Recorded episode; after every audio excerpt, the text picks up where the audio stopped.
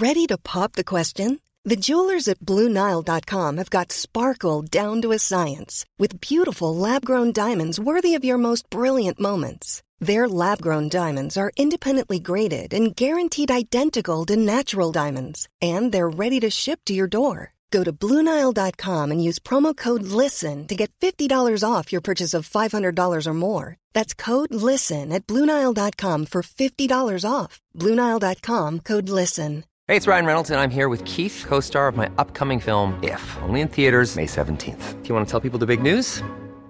All right, I'll do it. Sign up now and you'll get unlimited for $15 a month and six months of Paramount Plus Essential Plan on us. Mintmobile.com slash switch. Upfront payment of $45 equivalent to $15 per month. Unlimited over 40 gigabytes per month. Face lower speeds. Videos at 480p. Active Mint customers by 531.24 get six months of Paramount Plus Essential Plan. Auto renews after six months. Offer ends May 31st, 2024. Separate Paramount Plus registration required. Terms and conditions apply if rated PG. Hiring for your small business? If you're not looking for professionals on LinkedIn, you're looking in the wrong place. That's like looking for your car keys in a fish tank. LinkedIn helps you hire professionals you can't find anywhere else, even those who aren't actively searching for a new job but might be open to the perfect role. In a given month, over 70% of LinkedIn users don't even visit other leading job sites. So start looking in the right place. With LinkedIn, you can hire professionals like a professional. Post your free job on linkedin.com slash people today. There's only one place to find the most recognized brand in carpet, Stainmaster, and that's at Lowe's. Right now, get free basic installation with the purchase of Stainmaster carpet and pad, $4.99 or more. Lowe's, home to any budget, home to any possibility. Install available in store only. Requires non refundable site assessment fee. Fee is credited to final project price if bought through Lowe's. More charges may apply. Not available in all areas. See Lowe's.com for details, exclusions, and licensure. Valid 219 through 413, U.S. only. Hoy vamos a hablar de dos temas que a todos nos preocupan y que a menudo nos causan muchos complejos. Para ello tenemos aquí a la doctora Paloma Borregón, bienvenida. Vamos a hablar de manchas y acné. Ella es responsable de la unidad de dermatología médico-quirúrgica y estética en Iván Malagón Clinic. Y bueno, me imagino que a menudo tiene en consulta un montón de pacientes que acuden un poco a la desesperada en busca de tratamientos o soluciones para, para estos dos problemas. Sí, Normalmente, nada, muchas gracias por, la invitación a, a, participar en el podcast. Y la verdad es que las consultas de derma cada vez son más frecuentes y cada vez vemos más gente que se preocupa por su aspecto y que cosas que antes eh, pensábamos que teníamos que vivir con ellas, ¿no? Eh, como las manchas, el acné o em, cosas que alteran nuestra estética, eh, a veces más que casi la, el, pues el problema de tener, de tener granos o tal, pues ahora cada vez más vienen a consulta porque quieren estar mejor, ¿no? Así que, así que son consultas súper frecuentes. bueno, vamos a empezar por el acné que además he leído que el 40% de las mujeres en edad adulta lo sufren y me parece un dato bastante importante, ¿no? ¿Qué es el acné, doctora?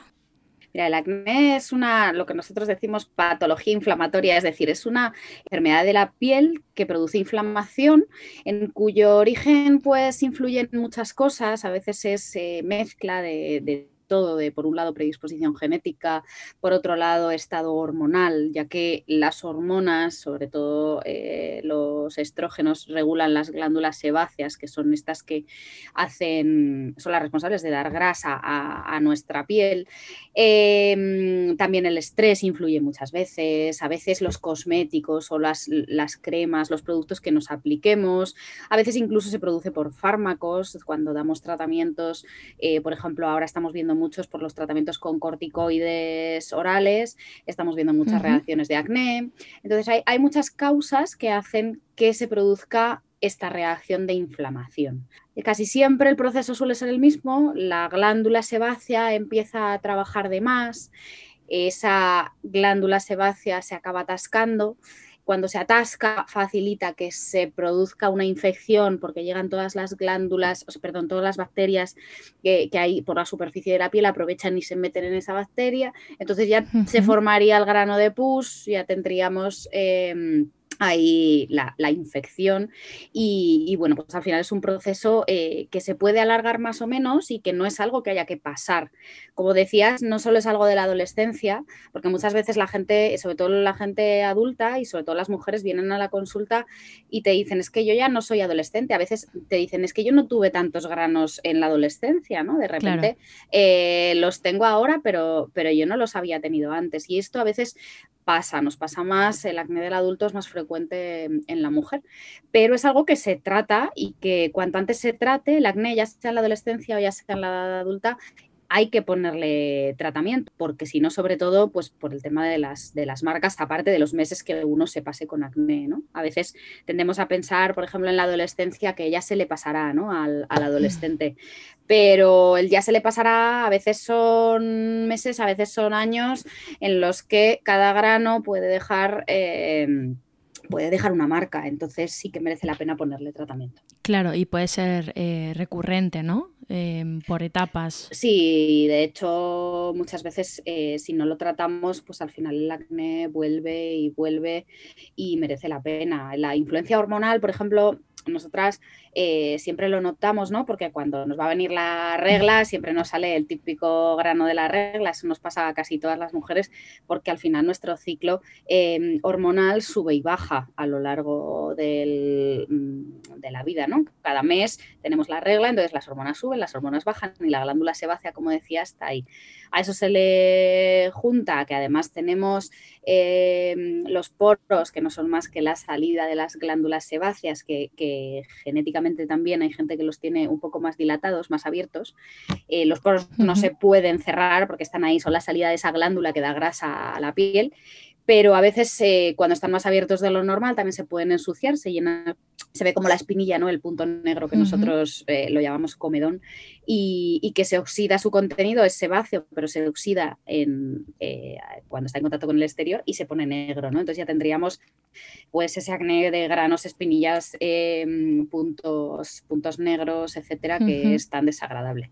Cambia un poco la distribución de entre los em, adolescentes y los adultos. Normalmente en los adolescentes suele ser más central, ¿no? En las zonas más grasas de, la cara, lo que es la frente, la nariz, em, la barbilla o las mejillas. Y sin embargo, en la mujer adulta, eh, bueno, en el adulto, que también hay veces que son hombres, eh, suele ser más de la zona de las mandíbulas, no tanto como en el adolescente, la frente, nariz y demás, sino más en la zona inferior y muy aquí, que ahora además se ve empeorado por el tema de las mascarillas que estamos viendo a tope de, de acné todos los días.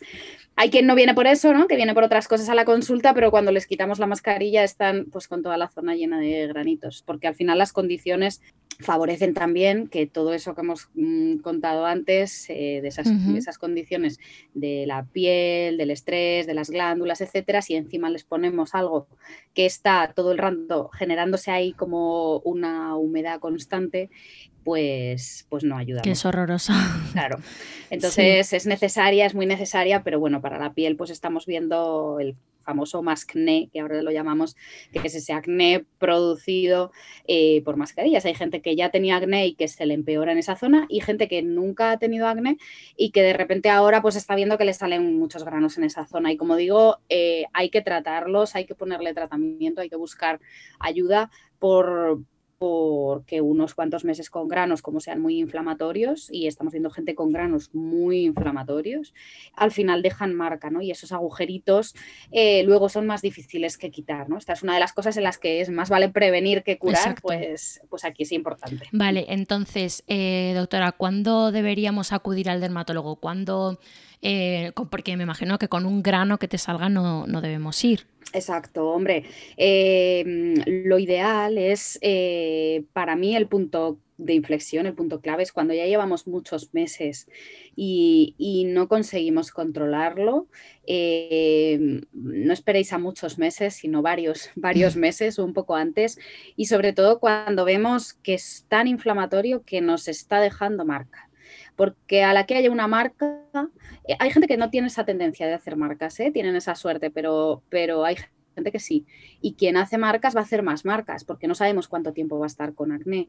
Así que es muy importante eh, acudir al dermatólogo. Normalmente el, ritmo habitual suele ser la, gente primero, pues cuando le empiezan a salir granos, eh, pues acude a la farmacia y, y empieza con tratamiento que, llamamos dermocosmético, es decir, hay muchas eh, cremas, hay muchos productos, hay mucho tratamiento cosmético eh, que normalmente el farmacéutico te puede ayudar, ¿no? porque en el acné yo siempre explico que el, que el tratamiento del acné es como una escalera, ¿no? Vamos, vamos subiendo escalones en función de la respuesta que estemos teniendo al tratamiento.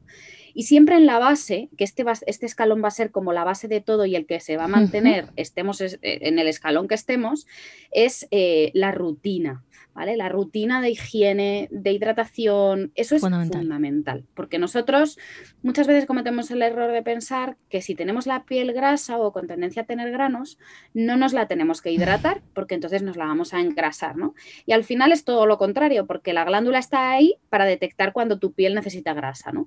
La piel y el, y el folículo piloso, que al final es lo que, lo que, quiere, lo que quiere engrasar.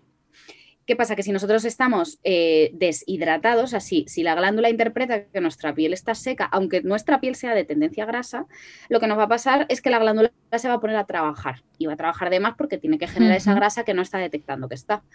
Así que es un error, eso, es un mito el pensar que, no hay que ponerse cremas si tienes la piel acnéica al revés. Hay que ponerse cremas, pero hay que saber cuáles ponerse, ¿no? Por eso la base del tratamiento del acné, es el tratamiento dermocosmético, es siempre tener una rutina, lavarse la cara mañana y noche con geles específicos para eh, la piel acnéica, que normalmente pues, suelen llevar eh, ácido salicílico, pues a veces llevan eh, sustancias antibacterianas para que no se generen esas bacterias de la piel que entren en, la glándula. Em, esa rutina de lavarte la piel dos veces al día es súper importante. En realidad para todo el mundo, todos debemos lavarnos la cara dos veces al día, pero especialmente si tienes acné, debes hacerlo y con productos específicos. Luego, exfoliar pues como una o dos veces en semana con geles de estos que tienen como granitos que ayudan a que se desatasquen esos, esos folículos. Y luego pues utilizar crema por la mañana y por la noche específica en este caso eh, para el acné. Entonces, esa es como la base para todos, ¿vale? Eso tiene que hacerlo todo el mundo. Y eso, pues tu, farmacéutico, incluso tu médico de cabecera, eh, pueden eh, recomendarte esos tratamientos, ¿no? Pero cuando eso ya no es eh, suficiente, ya tenemos que subir un escalón. Y ya vienen tratamientos que requieren prescripción médica. Ese escalón, cuando debemos subirlo? Cuando ya llevamos un tiempo Vale. Que nos salen mucha cantidad de granos, que nos salen, no esperéis, o sea, porque muchas veces la gente dice, bueno, no estoy tan mal, bueno. No hay que sufrir por el acné. ¿Por tienes que tener granos, no? Si, si hay tratamiento, claro, totalmente. O sea, es como el que tiene el azúcar alta, pues si tienes el azúcar alta te tendrás que poner insulina. Pues esto es así, ¿no? porque el, problema es que muchas veces tendemos a verlo, y esto le pasa a muchos padres em, con los adolescentes, que tendemos a verlo como de es algo que, por lo que hay que pasar, ¿no? Pues el acné no es un peaje por el que haya que pasar. Eh, podemos ponerle tratamiento, o sea, no hay que tienes que tener a tu hijo lleno de granos eh, y decir, bueno, es que es adolescente. Bueno, pues es adolescente, pero peor. Precisamente esa es una época en la que eh, tener la cara marcada nos afecta mucho y muchas veces merece la pena poner tratamiento porque el carácter de estos jóvenes se está desarrollando y se vuelven gente introvertida, vergonzosa Sí, no, no quieren hacer fotos ni Total, nada. ¿no? no quieren estar, les da vergüenza estar con los amigos porque, porque están llenos de granos. Y yo muchas veces me cuesta eso, explicarle a los padres que viene el niño desesperaba a tu consulta y el padre a veces insiste en que no quiere subir escalones de tratamiento, pues por, por no, lógicamente, cuanto más eh, cosas más potentes les demos, pues bueno, tienen eh, más efecto sistémico ¿no? en el organismo. Entonces a veces los padres es como, bueno, mejor esperamos y ves al niño que está el pobre desesperado, avergonzado, sufriendo, con cicatrices, pues hay que pensar que, nos merece la pena, ¿no? Y, vernos con, buena cara en esas épocas tan complicadas es importante. Y ya no te digo, pues igual, en los adultos. Un adulto, hay gente que lleva años con acné hmm. y es adulto y al final se trata de ir al dermatólogo y dejarse aconsejar cuando tenemos que subir de escalón. El siguiente escalón, eh, ya que estábamos hablando del tratamiento, si quieres nos metemos ahí, el siguiente escalón mm, serían esas cremas que te digo que ya requieren prescripción, que, normalmente las ideales eh, son la combinación de antibióticos y retinoides, que se llaman. Eh, lo que hace esta combinación es que, por un lado, los retinoides lo que hacen es que la, formación de la piel sea adecuada, em, que esa glándula se mantenga, vamos a decir, más limpia, y los antibióticos pues evitan que todas esas bacterias nos hagan el grano de pus, etcétera, etcétera, ¿no? Eso en cremas. Ese sería como un poco el primer escalón después del el común que sigue habiendo de lavarse la cara, las cremas, etcétera. Eso siempre. Eh, normalmente por la noche pues ponemos productos de este tipo, que a veces irritan un poco y, mm, y, el paciente te dice, ay, es que me han puesto una crema que me ha quemado la cara. No, es que hay que saber cómo aplicársela, una pequeña cantidad, eh, todas las noches y si te irrita, a lo mejor no todas las noches a la semana, porque claro, yo siempre explico que secan, secan muy bien los granos, pero secan un poco la piel. Así que hay que, utilizarlas eh, con cuidado y, siempre pues, con la explicación de, de tu médico, ¿no? Y hasta ahí, pues tenemos el siguiente escalón de cremas. Pero cuando esto ya mm, no es suficiente, subimos de escalón. El siguiente escalón tenemos un poco como dos pilares dentro del tratamiento oral, de los pilares em, intermedios, vamos a decir, no lo más potente, ¿vale? Lo más potente y el último escalón sería lo que antiguamente se llamaba Roacutan, que ahora ya no se llama Roacutan, ese fue como el primero que salió, se llama isotretinoína. Eh, la isotretinoína sería como el último. Pero entre medias están estos dos pilares que serían, por un lado, los antibióticos orales. Normalmente damos, solemos dar dosiciclina. Son tratamientos que se hacen durante normalmente un mes o, varios meses y que controlan esas bacterias que están por ahí rondando, entonces mejoran el acné. Pero ¿qué pasa? Que a veces lo mejoran, pero el acné mm, vuelve. Y bueno, pues se pueden dar varios ciclos de tratamiento de antibióticos. Eso y el otro escalón en las mujeres es esa influencia hormonal que decíamos que todas teníamos, pues se controla pues normalmente con, anticonceptivos, con la píldora que te regula esas hormonas y las deja más estables a lo largo del mes, de manera que eh, nos ayuda, ¿no? Esa sería. ¿Cuándo es especialmente importante la píldora? Cuando normalmente nosotros vemos un acné que ya vemos que requiere más tratamiento, solemos hacer una analítica y estudiamos la situación hormonal. Dentro de esa situación hormonal, lo que vemos es cómo están los estrógenos, la testosterona y, los derivados. ¿no? Ahí sí que podemos sospechar algunas circunstancias que sabemos que van a mejorar mucho con anticonceptivos, como por ejemplo, pues si la paciente tiene un ovario poliquístico, lo vamos a sospechar con la analítica y vamos a mandar al ginecólogo que le hará una ecografía y determinará si tiene ovario poliquístico, porque esa es una situación que al haber una alteración hormonal pues eh, no, pues no ayuda en, el acné, ¿no? Y habría que regularlo con, la píldora normalmente. Vale, o sea que hay, hay enfermedades o, síndromes que sí que afectan también al acné, ¿no? Lo que nosotros llamamos, pues eso, el, ovario poliquístico, por ejemplo, es, es, el ejemplo más habitual, que además eso lo tiene la mujer durante toda la vida, o sea que eso nos puede producir acné durante toda la vida y, lo que llamamos el hiperandrogenismo, o sea, cuando tenemos como los andrógenos más eh, altos, eh, que son los derivados de la, testosterona, entonces tenemos más tendencia a, tener ese acné. A veces se manifiesta como alteraciones en la regla. Ves mucha gente, eh, por eso a las adolescentes le pasa mucho porque, porque cuando de repente tenemos el subido hormonal, la regla no te viene irregular. Yo es una de las preguntas que le hago más a la gente cuando vienen las mujeres con acné, siempre le pregunto ¿cómo te viene la regla? ¿no? Y hay gente que te dice, pues a lo mejor me viene una vez cada tres meses o me viene cada 15 días o pues entonces sospechamos que puede haber alguna alteración hormonal y esa va a ser lo primero porque eso es la que seguramente esté causando tu acné. Eh, lo que hay que entender es que el acné tiene como muchísimas causas y no hay un tratamiento ideal para todo el mundo, sino el tratamiento adecuado para ti porque cada caso es diferente. Y aquí no vale el de, pues yo me voy a echar esta crema o me voy a tomar esto porque se lo toma mi vecino y le ha ido muy bien, ¿no? Claro, esto no es así, porque cada persona, la suma de factores es diferente. Entonces eso es lo que, lo que tenemos que ir viendo.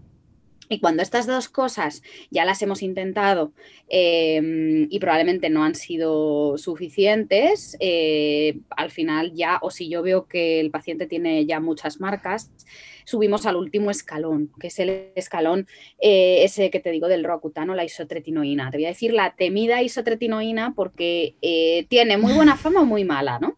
Depende de, claro, depende de quién te lo cuente. Es decir, eh, yo siempre digo que, tiene mala fama quien no la conoce quien la ha tomado te puede decir que eh, es verdad que tiene efectos secundarios, lógicamente es un tratamiento que se da por boca, pero te puede decir que le ha cambiado la vida, porque ha pasado de ser ese, esa persona eh, retraída, avergonzada, mm, que sufre todo. Facebook has invested $13 billion in teams and technology to enhance safety over the last five years. Over the last few months, they've taken down 1.7 billion fake accounts. Learn more about their ongoing work at about.fb.com/safety. Los días eh, y que no se quiere mirar al espejo, a de repente tener la piel bien y, y ser una persona más segura de sí misma, afrontar la vida de otra manera.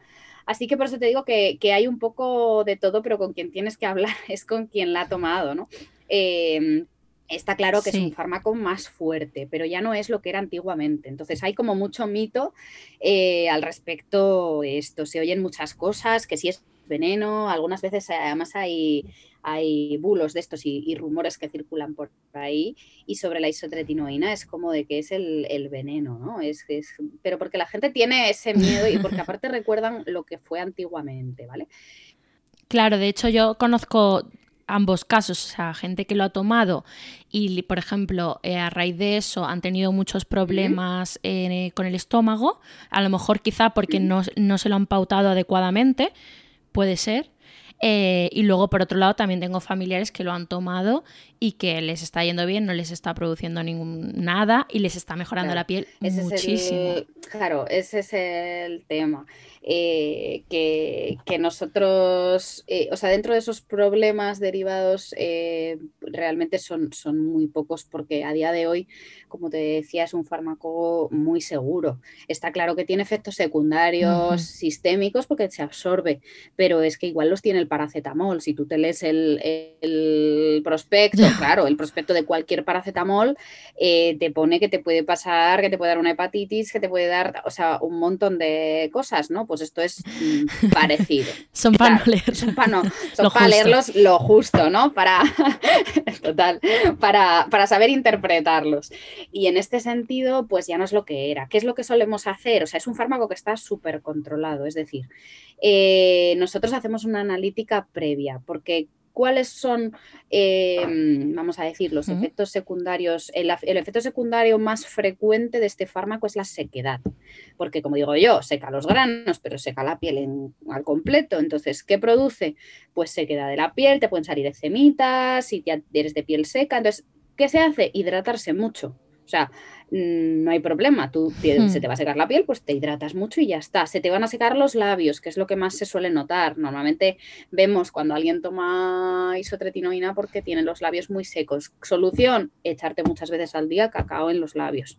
A veces también produce sequedad de los ojos y por eso sí que recomendamos a la gente que lo usa no llevar lentillas porque las lentillas rozan en la córnea, vamos a decir, y si, si, está muy seco el ojo te pueden hacer heridas en los ojos o puedes notar esa sequedad, ¿no?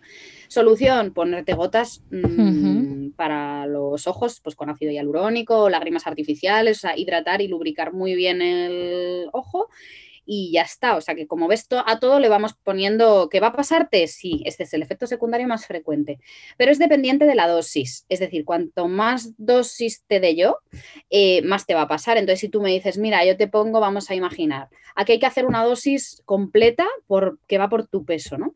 Entonces, son, es un tratamiento en el que hay que comprometerse a hacerlo los meses adecuados, que normalmente suele ser entre 6, 8 meses. Vale. Esto Entonces, imagínate que yo a ti Claro, eso es muy importante, porque la gente al tercer mes ya está bien y dice, pues yo ya lo dejo. Claro, no, no, Y está demostrado que te quita el acné si tú haces el tratamiento adecuado a tu peso. Así que eso sí que es muy importante, que si yo te digo, mira, pues cuánto pesas, pues te vamos a calcular, imagínate, una dosis de 30 miligramos y te lo voy a poner durante 8 meses. Si tú me dices, mira, es que no soporto tener la piel tan seca, los labios tan secos, no pasa nada, en vez de 30 te lo bajo a 10. Pero entonces que sepas que en vez de 8 meses van a ser 12 mm, meses. Ese es un poco el... Pero que se puede regular, o sea que si tú estás muy molesto, se puede hacer, entonces no tenemos prisa. con lo cual mm, es muy buena opción. Así que esos efectos como te digo, pues bueno, bajan y revierten después del tratamiento. Normalmente después del tratamiento no te vas a quedar con la piel seca así para toda la vida, no.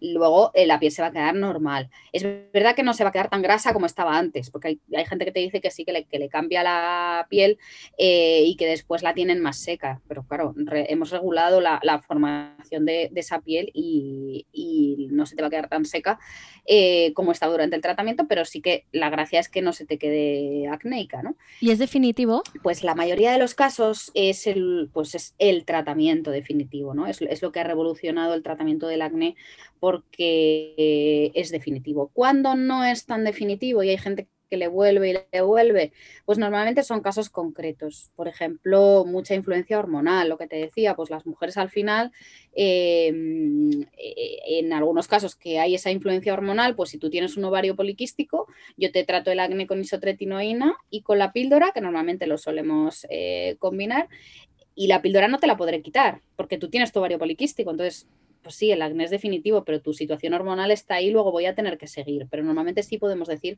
que es un tratamiento bastante definitivo, aunque ya te digo que hay casos que se escapan y que tienen que hacer ciclos cada X tiempo de, de isotretinoína. Entonces, nada, es regular, es esa analítica y luego lo que te decía, lo que hacemos es hacer una analítica previa para ver cómo está tu hígado, porque dentro de los otros efectos secundarios que tiene este fármaco em, son, eh, pues que como pasa por el hígado, igual que el paracetamol, por ejemplo, los, el hígado es eh, el órgano que nos ayuda a filtrar las cosas que, mm, tóxicas que nos tomamos, ¿no? En este caso hay fármacos que se van por el riñón, pues por ejemplo el ibuprofeno se va por el riñón y el, y el paracetamol, eh, así como la isotretinoína, se van por el hígado y lo filtra. ¿Qué pasa? Que si yo me, tomo este fármaco, lo que estoy haciendo es trabajar al hígado, porque le estoy dando una cosa que tiene que eh, eliminar de nuestro cuerpo. Eliminar. Así que tenemos que hacer una analítica previa para ver cómo está el estado de tu hígado, donde miramos las transaminasas, el colesterol, eh, los triglicéridos, todas las cosas que nos determinan cómo está la función de tu hígado. Si tu hígado está bien, yo sé que te puedo dar el fármaco. Así que lo que hacemos es hacer una analítica al mes de tratamiento para ver cómo está tu hígado soportando esto que le estamos dando. Y por eso es muy importante y nosotros recalcamos que no solo hay que hacer una analítica del hígado al mes, sino que durante todo el tratamiento no se debe beber alcohol. ¿Por qué? Vamos, yo siempre digo, pues no me importa a lo mejor que te tomes una cerveza, pero no te puedes tomar un cubata. Em, ¿Qué pasa con esto del alcohol? Pues que el alcohol también se filtra por el hígado. Entonces, si nosotros estamos tomando un fármaco que también se filtra por el hígado, lo que estás haciendo es darle más trabajo al hígado. Y cuanto más trabajo le des al hígado, pues, pues por probabilidades, pues más mm, riesgo tienes de que se dañe. Por eso insistimos en que durante todo el tratamiento no debes beber alcohol, ¿vale? Esa es una de las de los consejos y es por esto. Y si bebes alcohol yo lo voy a ver, porque cuando te hago la analítica yo veo, porque claro, muchas veces, claro, no pasa con adolescentes que ellos los padres no saben que beben y luego pues, eh, pues ellos se van por ahí de botellón y, y luego claro suben las transaminasas, ¿no? Entonces yo sé, yo sé que estás bebiendo, yo sé que te estás cargando el hígado, ¿no?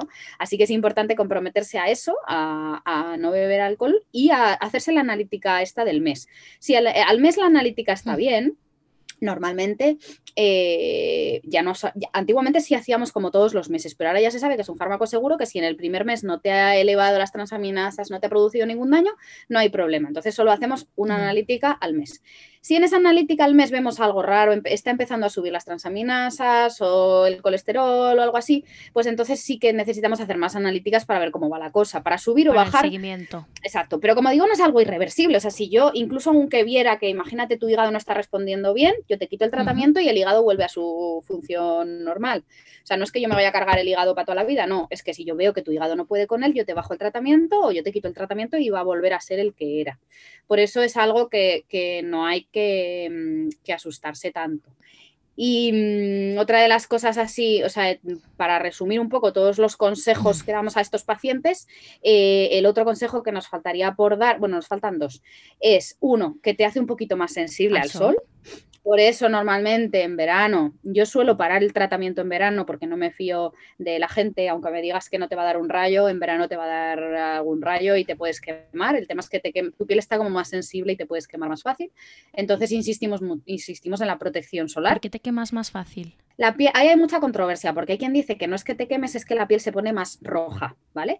Eh, el caso es que tu piel está sensible, te estás tomando un derivado de la vitamina A eh, que está haciendo que la piel se descame, se pele. Es como cuando hacemos un peeling, vamos a decir, que también recomendamos que no haya sol después, ¿no? La piel está más fina, más frágil eh, y más sensible porque se está, estamos cambiando como la, igual que la cicatrización, también recomendamos no sí, operarse. Que se está sometiendo a un tratamiento. Exactamente. Entonces la piel está más sensible, vamos a decir, está más reactiva, se pone más roja, lo notan mucho en verano con el frío, que de repente las manos, la cara se ponen roja y con el sol pasa un poco lo mismo. Por eso recomendamos eh, cuidarse mucho porque todas, todas las quemaduras a día de hoy ya sabemos que cuentan ¿no? para el futuro del sol.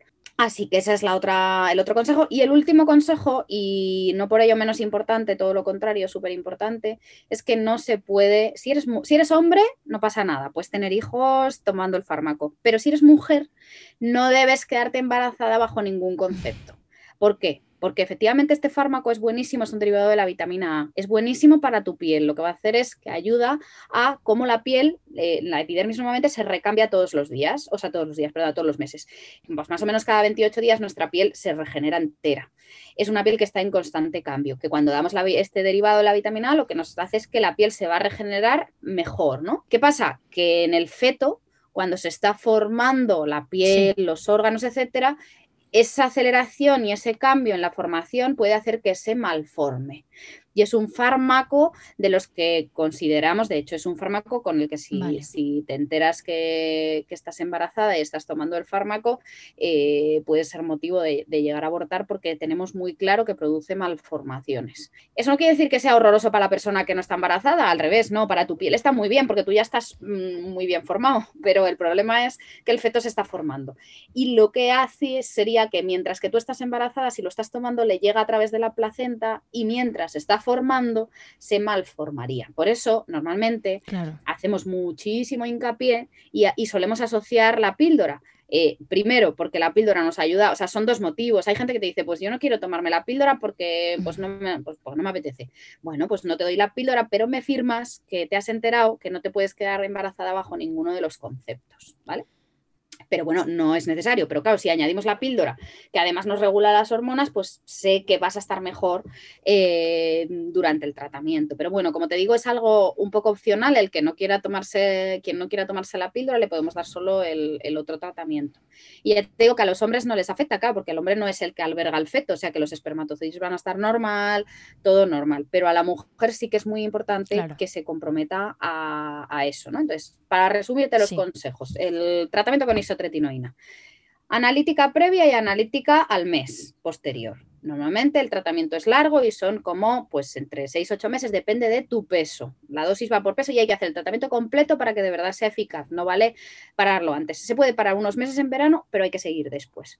Y los consejos son hidratarse mucho la piel porque se te va a resecar, que es el efecto secundario más frecuente, la piel y las mucosas, los labios, los ojos, etcétera. Uh -huh. No hacerse la cera también, por cierto, sobre todo con agua, o sea, con cera caliente, porque a veces la gente, y pasa mucho en, el, en la zona del labio superior, del bigote, que se tiran y claro, como tu piel está muy sensible, se El queda labio. Pegada, vamos a decir, tu piel a la cera caliente. Y entonces la gente se hace unos costrones que para qué te cuento. Entonces, Madre mía. durante ese tratamiento recomendamos eh, tirar del pelo, como tú quieras, pero no con cera, ¿vale? O sea, puedes usar eh, mm, máquinas de estas de depilar. eh, lo ideal es tampoco hacer el- el- la depilación láser, porque también al final es una luz. Pero recomendamos eso. Si tiras del- de, la- de los pelos, que sea con pinzas o que sea con cuchilla o con las máquinas estas de depilar, pero que no sea con cera y especialmente cera Vale. Entonces, piel sensible y seca, tenemos que hidratarla. Eh, no se puede beber alcohol durante el tratamiento, no te debe dar el sol, al menos debes protegerte muy bien del sol. eh, y bajo ninguno de los conceptos eh, debes quedarte embarazada, ¿vale? Ese sería un poco el tratamiento. No es horroroso, todo lo contrario, hay gente que, que- que gracias a, a esto, eh, a este fármaco, como te digo, mm, mejoran mucho y, y a veces es necesario, o sea, hay que llegar ahí muchas veces. Tenemos otra opción Sí. que es, por ejemplo, y a veces lo hacemos en la mujer adulta o en gente que, por ejemplo, ya tomó el tratamiento y le vuelve el acné, eh, que ahora está como muy de moda, que es dar eh, el tratamiento con isotretinoína, pero a dosis bajas. ¿Qué quiere decir esto? Eh, pues se ha demostrado que, que es un gran eh, regulador, seborregulador, que decimos, o sea, regulador de la grasa, y además también lo que nos hace es pues nos ayuda a envejecer mejor. Al final, eh, igual que nos ponemos cremas de retinol, eh, pues esto es parecido, pero es tomándonoslo. Em, entonces ahora, pues sí, hay gente que tiene esa tendencia grasa, que les dejamos dosis bajas eh, siempre. Como la dosis, los efectos secundarios, lo que te decía, son dependientes de la dosis, pues a lo mejor si yo te pongo una dosis de 5 miligramos al día, te puedes tomar algo, te puedes tomar un vino, pues mm, no estás sensible al sol, no te deberías de quedar embarazada, eso sí, bajo ningún concepto, o sea, mujeres que, en edad fértil o gente que, probablemente se quiera quedar embarazada, ahí sí que no podemos dar ni 5 miligramos.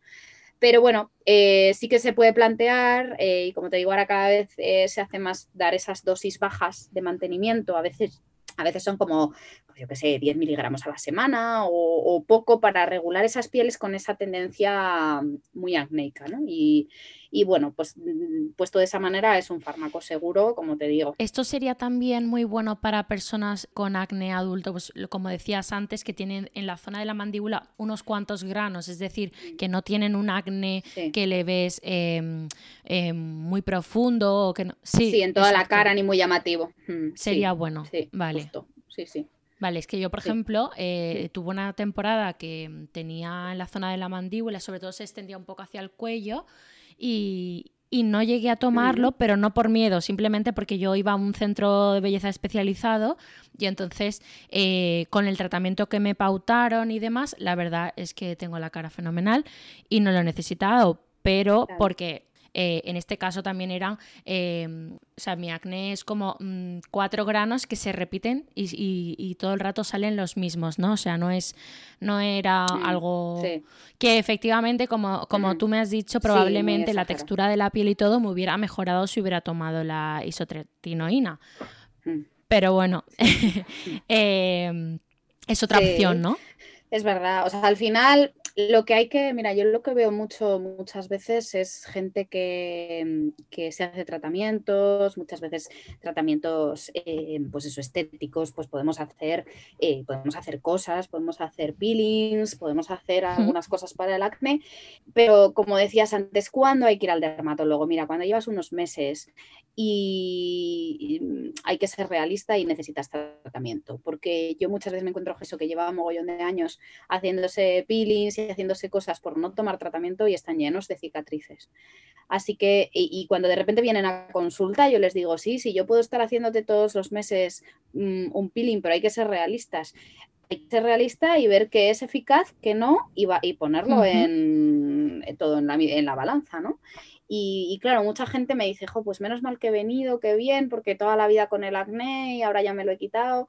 Entonces, yo lo que quiero que la gente sepa, o sea, el mensaje es que el acné tiene tratamiento y que muchas veces es rebelde, efectivamente, pero que cuando la rutina no es suficiente, cuando los tratamientos dermocosméticos no son suficientes, hay que ir al dermatólogo y, merece la pena tratarse. O sea, que al final cara, como yo siempre digo que cara tenemos una y es para toda la vida y, las marcas luego eh, se pueden mm, disimular pero no se pueden borrar como si nunca hubieran existido, ¿vale?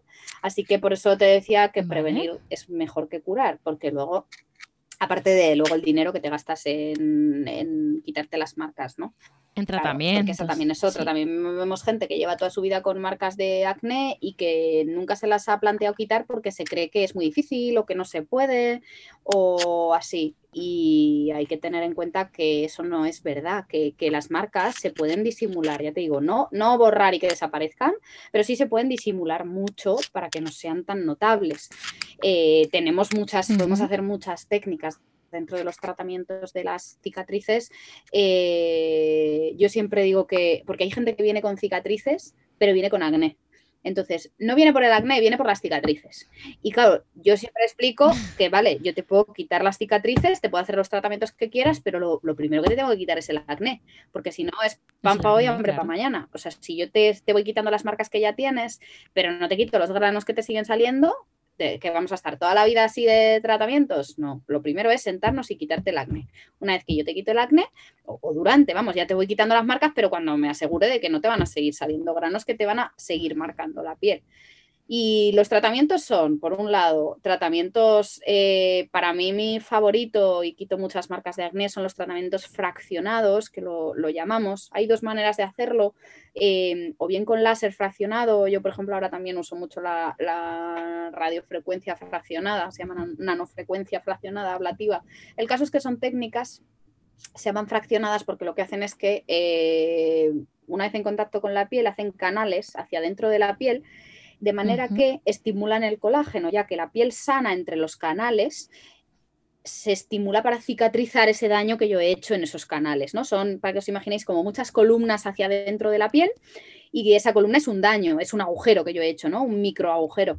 Y la piel de alrededor, los fibroblastos, que son las células que hacen colágeno y alurónico y tal, eh, lo que hacen es que se ponen a trabajar. Por eso todos los, todas las cosas que implican irregularidades en la piel, véase cicatrices, arrugas, estrías, todo ese tipo de cosas, lo que hacen es que como estoy haciendo colágenos, cuando la piel está así hundida, floja, se estira, ¿no? Por eso también estas técnicas son las ideales para disimular los poros, porque al final el poro se nota más con los años porque la piel va estando más flácida. Entonces lo que nos pasa es que el poro se ve más porque se hunde la piel. Lo que hacemos es tratar con el fraccionado y lo que hace es la piel se tersa, el poro se, disimula, las cicatrices se disimulan y esa sería un poco mi, mi técnica favorita. Hay que hacerla una vez al mes y pues así hasta, hasta conseguir el resultado. Y no es que haya la gente te dice, ¿y esto para cuánto dura? o cada cuánto hay que hacer solo. Pues esto una vez que ya lo hemos hecho, ya la cicatriz se ha suavizado, ya se queda así la piel. Entonces es para toda la vida, por eso yo siempre digo que es una inversión que merece la pena, porque una vez alcanzado el número de sesiones, que varía más o menos en función de cómo tú tengas los granos, pues, pues a lo mejor entre 3, 5, hay gente que tiene marcas muy gordas, y a lo mejor necesita un poco más, pero entre 3 y 5 sesiones sí solemos hacer. Y a veces combinamos con la otra opción de tratamiento en estos casos, que es, por ejemplo, hay gente que se hace peelings y cosas así para mejorar las cicatrices, que es verdad que ayudan, porque todos los peelings, todo lo que suavice la piel desde arriba, eh, igual que aplicarse retinol por la noche de mantenimiento, hace que la piel esté más lisa, así que es buena opción, pero ayudan más tratamientos que implican, eh, vamos a decir, como pinchar la piel, porque yo puedo hacer canales en la piel o bien con el rayo láser o bien con una aguja. Sí, que actúan de manera profunda también. Exacto. Entonces lo que hace es eh, hacer agujeros que tu piel va a reparar. Eso se puede hacer, lo que llamamos microneedling, que es como con, o bien con un roller, que son como rodillos que se pasan, o bien con un dermapen que hace como agujeritos en la piel, o, bien... Que se pusieron muy de moda porque este es el tratamiento que se hicieron las Kardashians. Sí, eso Va, bien para mejorar, claro, porque estimula. Entonces, todo lo que hace agujeritos en la piel hace que tu piel se, quiera reparar. O sea, son como microagujas, ¿verdad? Sí, son agujas que entran y salen. Haces va, como taladrando la piel, no se nota mucho porque son pues, como los faquires, ¿no? Cuando se tumban en esos cristales, que son muchos, en este caso, pues es, es como, son muchos pinchacitos, pero se pone anestesia local, normalmente ponemos anestesia en crema, vamos. y no em, duele. Y eh, es, no, es tan molesto, son pinchacitos, pero es, es, molesto, no es, no es doloroso. Y la otra opción ya es eh, mesoterapia, que es poner en esas cicatrices, en esos hoyos, vamos a decir, pues lo que ponemos es como algún cóctel, sobre todo lo que ponemos es ácido hialurónico, no como el que usamos para rellenar los labios, vamos a poner, o sea, no da volumen, sino que solo es, eh, son moléculas aisladas que atrapan agua. Y lo que hacemos es ponerlas debajo de esos agujeritos, de manera que al atrapar agua, la piel sube y se hidrata, se acolcha. Entonces, para mí lo ideal es combinar las dos cosas. Combinar el... Eh, Haría un poco de efecto óptico. Claro, sí, bueno, y, mm, no solo óptico, sino, sino que mejora la situación de la piel porque la hidrata. Así que es, eh, es también es tratamiento y, lo ideal, eh, vamos que esto se lo puede hacer todo el mundo, de hecho cuando la gente dice me he puesto vitaminas, lo que solemos poner es mezcla de vitaminas con, gotitas de estas del, ácido hialurónico, que lo que hace es que nos da mejor aspecto a la piel, porque claro, atrapa agua, la hidratamos, la colchamos y además rellenamos esos huequitos que se forman. Así que eh, para mí lo ideal es combinar las dos cosas, ¿no? el fraccionado con con estas técnicas de pinchar, sobre todo pues eso, la meso y el, y el, y el hialurónico, que da muy buen resultado y mejora mucho la superficie de la piel.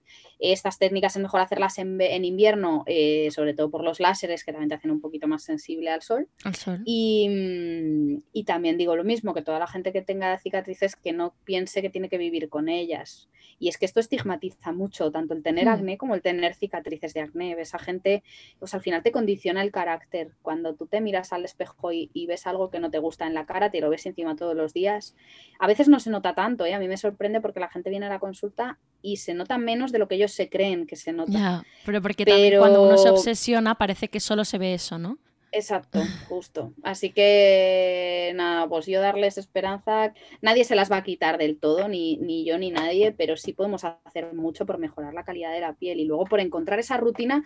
Hay gente que tiene la piel grasa y, o mixta, pero si no se la sabe cuidar, va a tener granos, va a tener, mm, la piel no la va a tener lisa. Y, una vez que vienen al dermatólogo, o sea, yo antes me preguntas, ¿cuándo ir al dermatólogo? Yo siempre recomiendo al dermatólogo, a ver, no hay que venir, mm, ni siquiera te diría todos los años, salvo para la revisión de lunares y tal, y del cáncer de piel, ahí sí que a partir de los 30 lo ideal es ir al dermatólogo anualmente para revisarte las manchas, porque si a ti te sale algo, a lo mejor no te lo encuentras y nosotros lo encontramos antes, ¿no? Sí, por precaución. Pero a nivel, claro, pero a nivel rutina, yo siempre digo que hay que ir al menos una vez en la vida, ¿no? Es, es, a entender tu piel, porque mm, tienes que saber que, cómo manejarla y entenderla. Yo siempre digo que, el dermatólogo es el que te tiene que ayudar a entender tu piel.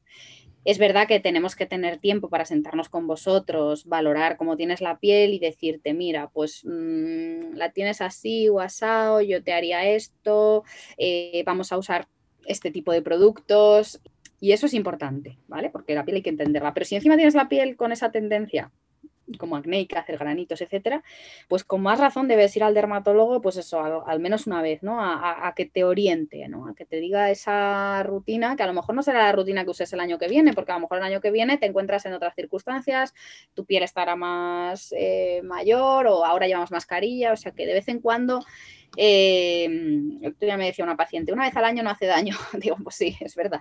O sea que de vez en cuando hay que venir em, porque hay mucha gente muy cansada de probar cosas y, no encontrar nada. Y hay gente que tiene cremas muy buenas. A mí me sorprende porque venís a la consulta y, y muchas veces mm, me dicen, mira, pues yo es que uso esto, uso esto, pero como al final van a otro médico y se compran otras cosas y al final tal, y al final yo digo, pero si tienes cosas súper buenas, lo que no sabes es cómo usarlas. Claro. Entonces, yo no soy una doctora que te quite toda tu rutina y te ponga lo que a mí me gusta, porque esto va en cuestión de gustos. Nosotros probamos las cremas antes de recomendarlas y sabemos más o menos qué es lo mejor, pero luego cada maestrillo tiene su librillo y a unos nos gustan unas y a otros nos gustan otras. Y es que opciones hay mmm, tropecientas mil. Se trata de encontrar un poco esa rutina que te vaya bien, ¿no? Y saber, cuando la piel la tengas más seca, usa esta que tienes. Ponte primero un serum, ponte después tal. Y muchas veces no se trata de, tener esta crema o esta otra, sino de, saber combinarlas y saber qué usarlas, cómo y cuándo, ¿no? Yo creo que es un poco la, idea de todo esto. O sea que. Vale. Luego, eh, ¿la gente que tiene acné eh, se puede hacer limpiezas faciales? Pues mira, hay mucha controversia porque depende de cómo y de dónde. Eh, las limpiezas faciales a mí no me disgustan es verdad que hay, hay, veces que hay que, hay, vamos a decir, puntos negros, comedones a los que no llegamos, ni siquiera con los, con los tratamientos, y, a veces sí merece la pena hacer limpieza. El problema es que en muchos centros, eh, o sea, yo sí que recomiendo ir a algún centro bien, o sea, no bien me refiero, pues eso, que especializado. especializado, que de confianza. Em, y luego, pues tener si no cualquier limpieza así de de 20 euros, eh, como yo digo. Es que primero es los productos que utilizan. A veces, claro, pues utilizan productos que hay gente que les irritan o demás. Entonces, eh, ahí sí que... O los mismos para todos, que no se puede. O sea, eso no Ese es... el problema. Y hay gente que viene y te dice, pues es que me llené de rojeces o es que me pasó no sé qué. Pero bueno, es verdad que, por ejemplo, si usamos productos eh, como por ejemplo el retinol, o sea, yo prácticamente desde que uso retinol por las noches ya casi no necesito hacerme limpiezas porque hace ese efecto de limpieza, ¿no? Mantiene el poro limpio, la piel lisa y prácticamente, pues es que yo ya desde que lo uso casi no lo necesito.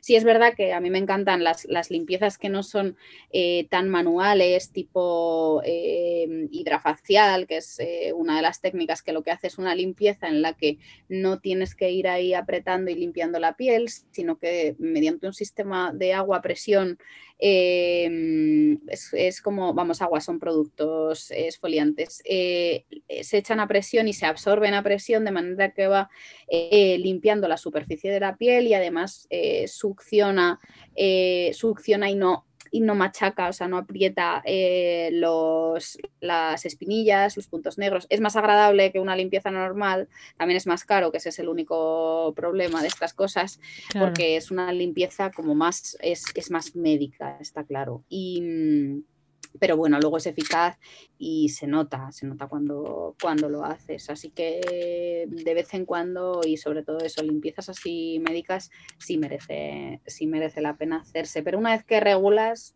El hidrafacial, em, ¿cada cuánto sería recomendable hacerlo? Ya que también tiene un precio alto y demás. Pues eso depende. A ver, esto es como todo. Quien pueda, esto es cuando como, me preguntan, ¿quién debe hacerse un peeling o cada cuánto? Digo, pues es que yo digo, claro, depende de quien pueda y quien pueda permitir, de cómo puedas permitirte, lo quiero decir. Eh, mínimo, pues yo te diría para la piel dos veces al año, eh, porque tanto yo, por ejemplo, me suele gustar como después del verano porque después del verano, que además en verano no he estado poniéndome retinol, etcétera, la piel está más dañada, también nos ha dado el sol, la playa, etcétera, etcétera. Eh, y la piel suele estar peor y y luego, pues como por primavera o así, ¿vale? Eso es lo, que suelo hacer yo. Eh, aunque ya te digo que últimamente se me olvida porque al final con el retinol de en invierno ya me mantengo la piel súper bien. Entonces, eh, como dos veces al año. Pero claro, por ejemplo, gente con mucho acné que no se quiere tratar, gente con mucha tendencia a tener el poro eh, sucio, pues ahí te diré que hay gente que se lo hace todos los meses tema es que te lo puedas eh, permitir, porque no es una limpieza, o sea, un tratamiento de hidrafacial eh, básico de limpieza son 150 euros. Eso sí que los precios son eh, iguales en, en, toda España. Uno que tenga además tratamiento, pues hay tratamientos para dar luz a la piel, tratamiento específico para acné, etcétera, son 180. Entonces, por eso, que te lo puedes permitir todos los meses, pues claro, la piel se te queda lisa, suave, limpia y estupenda. Eh, que no, pues por lo menos de vez en cuando, ¿sabes? Pero eso es como todo, igual que el, pues lo que te decía antes del peeling, ¿no? ¿Quién se debe hacer un peeling para tener la piel bien? Pues hombre, pues todo el que pueda, eh, pues una vez al año, porque lo que hace es, ayudar a que esa piel se mantenga lisa, fina y, suave, ¿no? O sea que... Vale, pero me estás hablando ahora de los peelings en consulta. Sí, químicos, sí. Sí, ah, claro, los, los que venden, o sea, el peeling que se vende en farmacias normalmente se suelen hacer más, más habitual porque son... Es menos abrasivo, ¿no? Sí, sí. Sí, eso siempre hay que... Y cuando uséis productos de estos que sean irritantes, abrasivos, peelings y tal, ahí sí pedir consejo al derma, eh, al dermatólogo porque, porque te puede irritar la piel y si tu piel es, pues si tienes una piel con tendencia a tener rosácea, por ejemplo, y son estas pieles rojas que no salen granitos y tal, a veces no puedes usar cualquier tipo de ácido porque te puede irritar, ahí sí que em, yo siempre digo que quien tiene la piel normal, o sea, quien nunca ha tenido ningún problema en la piel y tiene la piel normal, puede usar, vamos a decir, cualquier crema, ¿no? Te, la, te la puedes comprar donde quieras, en la droguería o tal. Pero a poco que tengas la piel un poco especial, ya sea mm, piel seca, piel demasiado grasa, eh, piel atópica, eh, rosácea, eh, ya no te vale cualquier cosa. Ya ya sí debes pedir consejo porque no, no te vale cualquier cosa y cualquier cosa te puede ir mal. Por eso sí que es importante pedir consejo. Vale. Eh, y luego un peeling en consulta que sea, bueno, abrasivo, pero a la vez pues muy eficaz, eh, ¿cómo sería? Mira, para eh, en cuanto a los peelings, bueno, peeling implica, pues eso, que la piel se, renueva, se, descama. Y por un lado, peeling mecánico, que sería lo que llamamos la dermabrasión, que mecánicamente va eh, pelando la superficie de la piel, que eso, por ejemplo, en pieles sensibles yo sí que no lo recomiendo, porque como es, es un poco más agresivo, la piel se puede quedar luego más frágil y más enrojecida, etc. Y luego, eh, peelings químicos, y dentro de ellos nosotros los clasificamos en función de la profundidad. Tenemos por un lado peelings eh, superficiales, que solo producen una mínima descamación y, eh, llegan como si dijéramos a las capas superiores de la piel, pues nos ayudan a, no tener células muertas, etc. Y luego eh, tenemos peelings medios que llegan un poquito más profundo y peelings profundos, ¿no? Peelings profundos se hacen en quirófano, por ejemplo, son los peelings de fenol, se hacen incluso con anestesia, pues muy controlado, etcétera. Eh, yo, por ejemplo, no hago peelings de esos porque implica que se elimina toda la superficie de la piel y que te vas a quedar con la cara pues, en carne viva eh, bastantes días. Eh, hay casos con muchas cicatrices, con muchas marcas, que esos peelings, ese tipo de, tratamientos va bien, pero yo por lo general no encuentro gente que, se pueda permitir. Son casos aislados, ¿no? Que se pueda permitir estar así de baja tanto tiempo y que con la cara así, etcétera, es complicado. Entonces, normalmente solemos hacer peelings superficiales o peelings medios. Eh, yo soy muy fan de los peelings medios que suelen llevar mezcla de ácidos. Eh, sí, el ácido más top pues, es el ácido retinoico y el ácido tricloroacético. Y lo que hacen es, eh, pues eso, mm, limpiarte la piel y descamarla. Eh, en concreto, en casos de acné, el más, eh, vamos a decir, el, uno de los componentes más top suele ser el ácido salicílico, que ayuda a regular la grasa, a mantener la piel lisa, etcétera y se pueden hacer peelings eh, superficiales.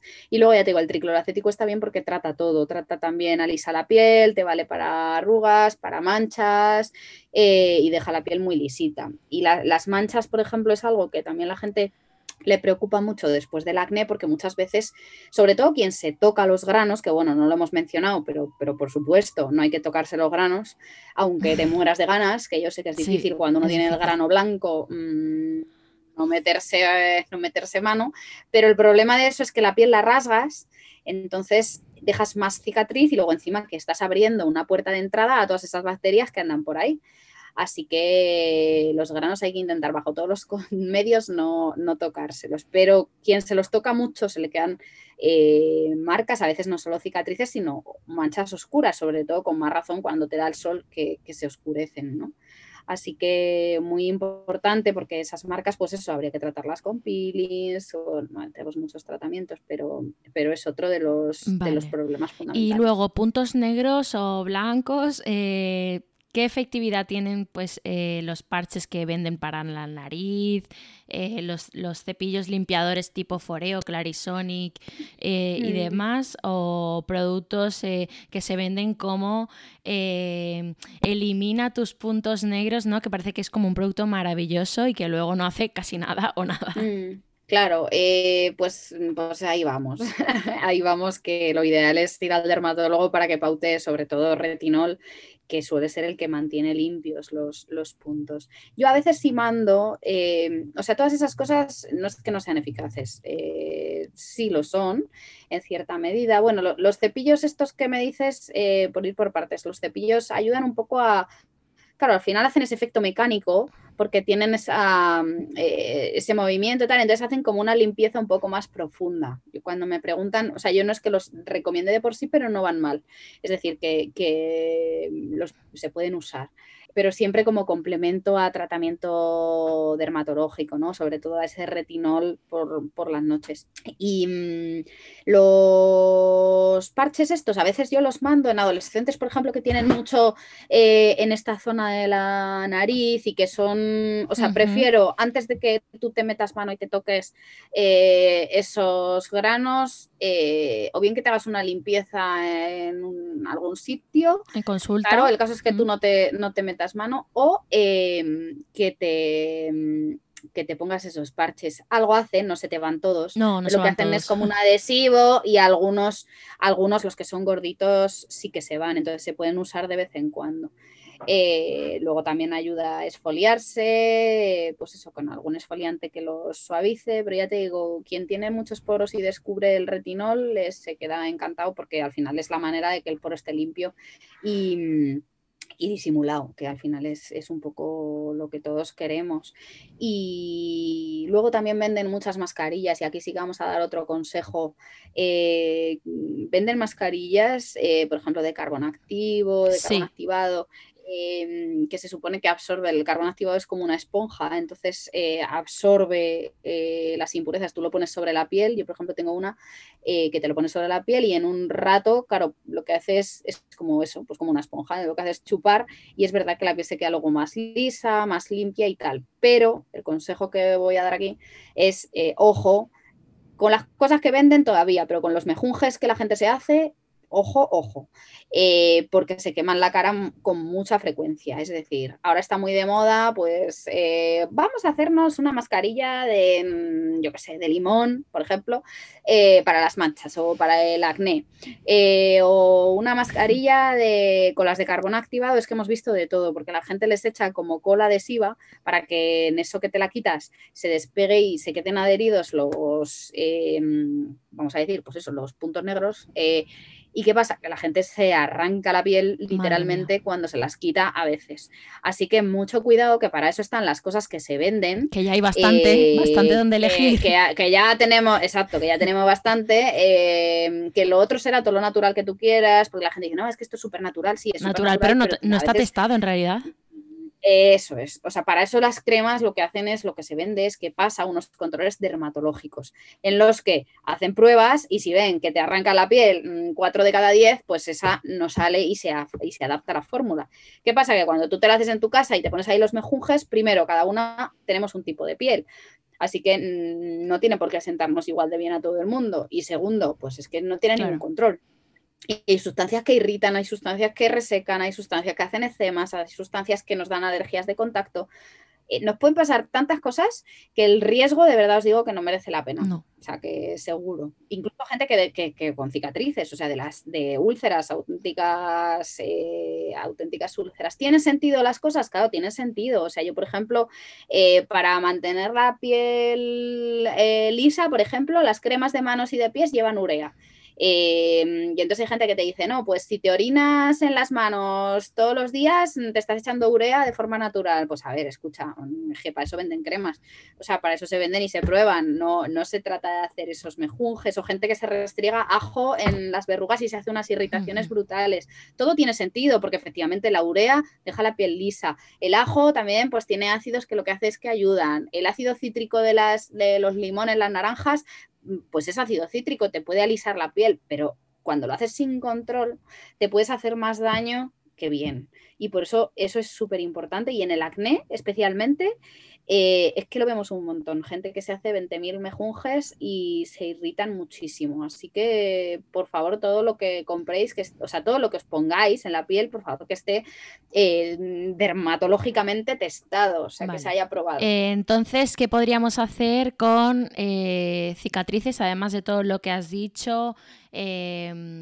Eh, para pues también tema manchas, ¿no? Porque hay que tener un poco de, cuidado, eh, hay que prevenir y sobre todo hay que tratar eh, todas esas, eh, todos esos problemas que vienen también, algunos derivados del acné y otros no. Claro, pues las, las manchas no solo del acné, sino de las que tenemos en la piel a lo largo de la vida son también otro de los temas eh, más frecuentes que, que vemos. Y lo más importante ahí es diferenciar el tipo de mancha. Por ejemplo, las manchas que, o sea, porque esto te lo digo porque la gente se gasta, y, no por el dinero, sino por, verás, te gastas en despigmentantes y no solo te gastas dinero, como te digo, sino que además inviertes tiempo en echarte todas las noches las despigmentantes em, y al final la gente viene desesperada después de años de echarse despigmentantes porque no nota mejoría. Eh, por eso digo que lo primero es saber qué tipo de mancha tienes, porque en algunas hacen efecto los despigmentantes, pero en otras hay otros tratamientos muy eficaces y, al final mm, todo lo que has invertido de esfuerzos, de dinero, de tiempo en ponerte los potingues despigmentantes, pues igual si te haces un tratamiento se te quita más rápido, ¿no?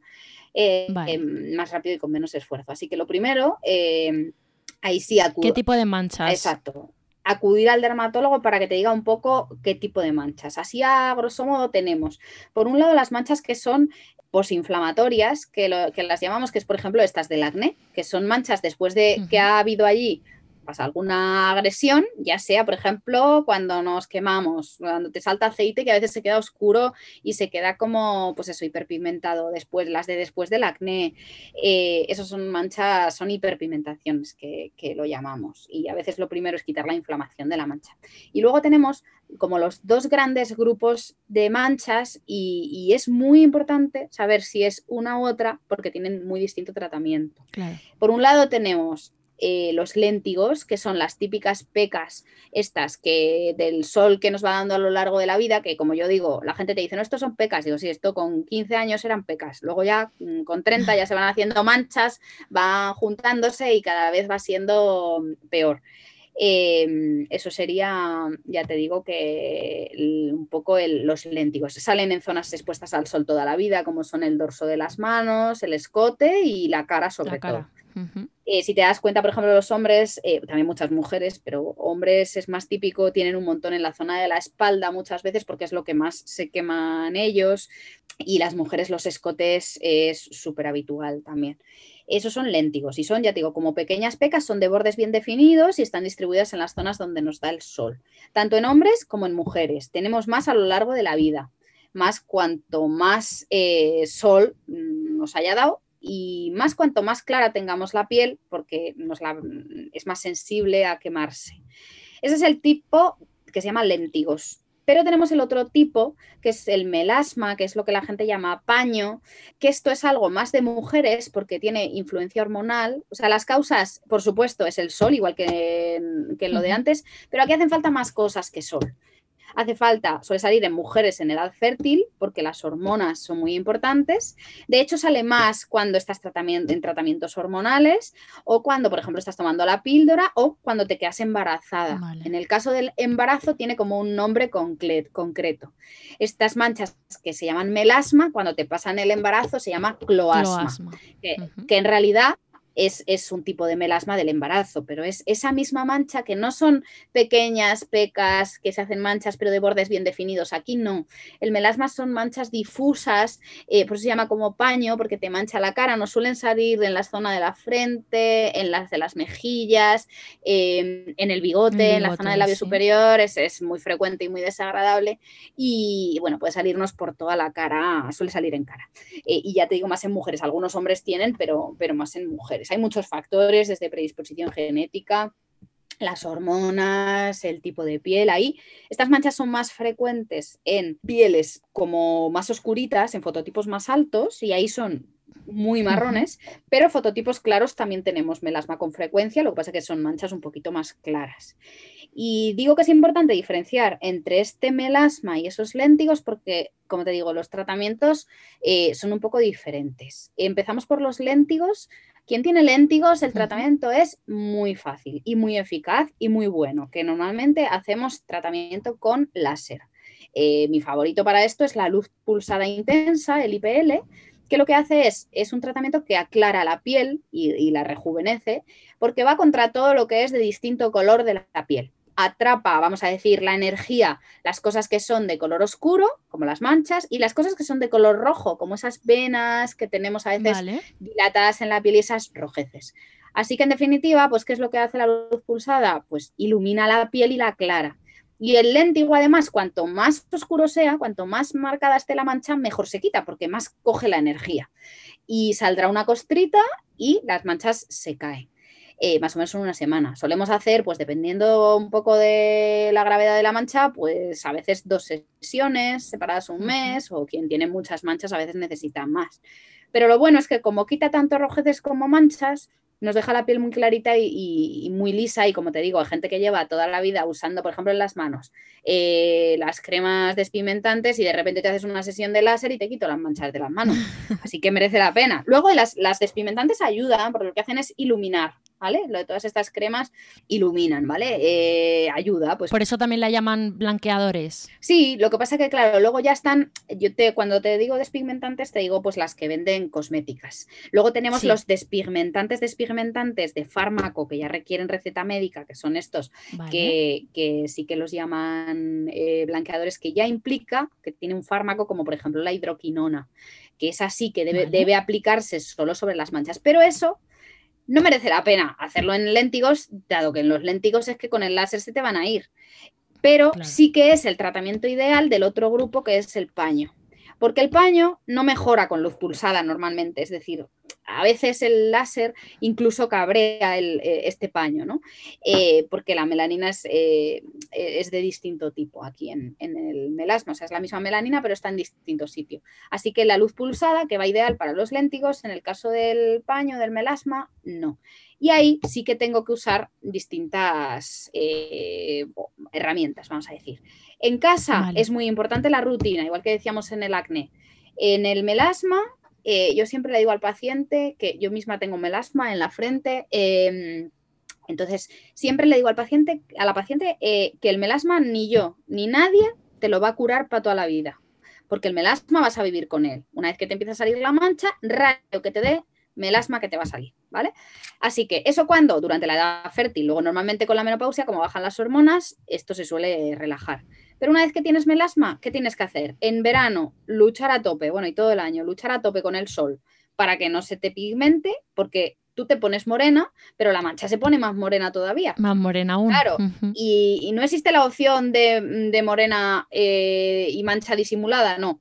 Morena tú, morena la mancha. Entonces, esto es o cara blanca sin manchas o cara morena con manchas. No puedes, tienes que elegir.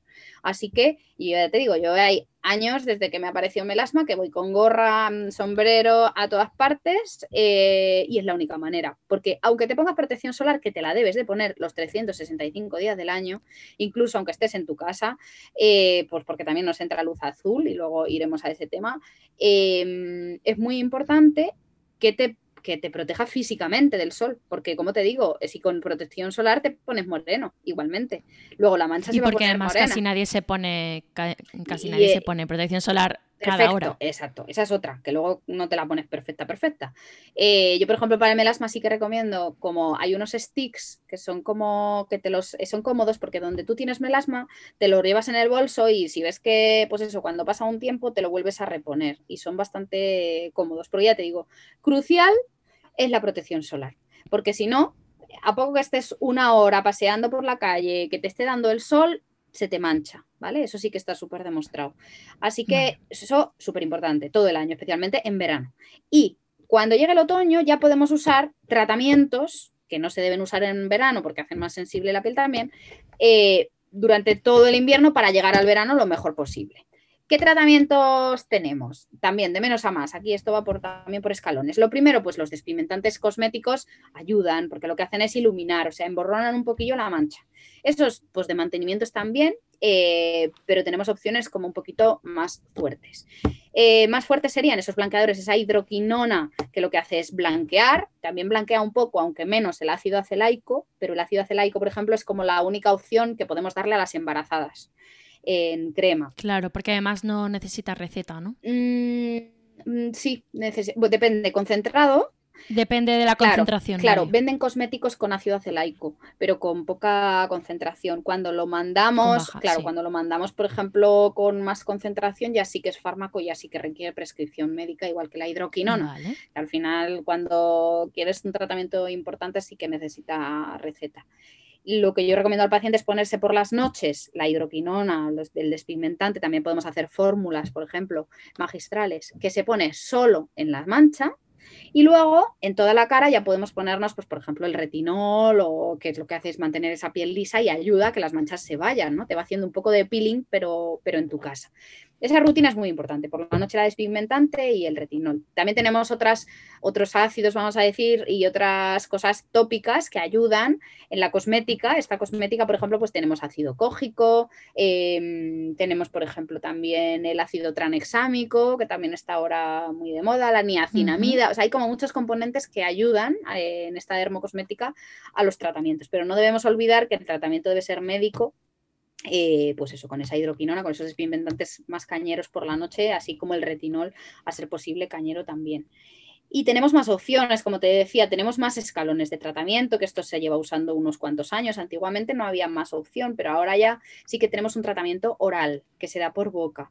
En, eh, melasmas muy llamativos, eh, muy intensos y tal, lo que hacemos es poner eh, pues ese ácido tranexámico que te contaba antes, que también se da tópico, pues ahora también sabemos que lo podemos dar oral.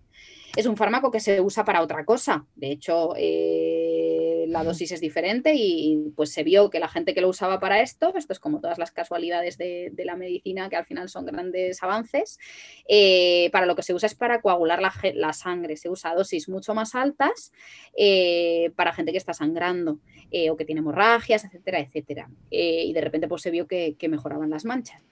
Es un tratamiento lento, igual que los tópicos, hay que estar al menos un mes tomándolo para que la mancha se empiece a aclarar y la dosis es mucho más baja que la que se usa para coagular la sangre.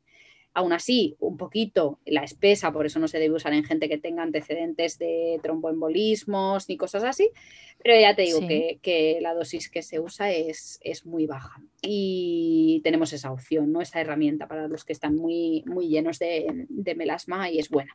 Y luego, por otro lado, aquí también es muy importante la ayuda de tratamientos. Em, médico-estéticos eh, que vayan ayudándonos a que se aclare esa piel. Y sobre todo pues yo te pondría en el top eh, los peelings eh, y aquí pues peelings también, peelings medios a ser posible. Yo cada vez hago más peelings medios y menos superficiales porque con menos hago más, ¿no? Son más, suelen ser más caros, claro, esto el superficial es más barato, el medio es eh, un poquito más caro, pero claro, con lo que te consigo con un medio, te consigo con varios superficiales, al final la gente prefiere. Puedes hacer vida normal, lo que pasa es que te estás descamando, los peelings están muy controlados y lo que hacen es eso, eliminar esas capas superficiales de la piel que están manchadas, por eso ayudan.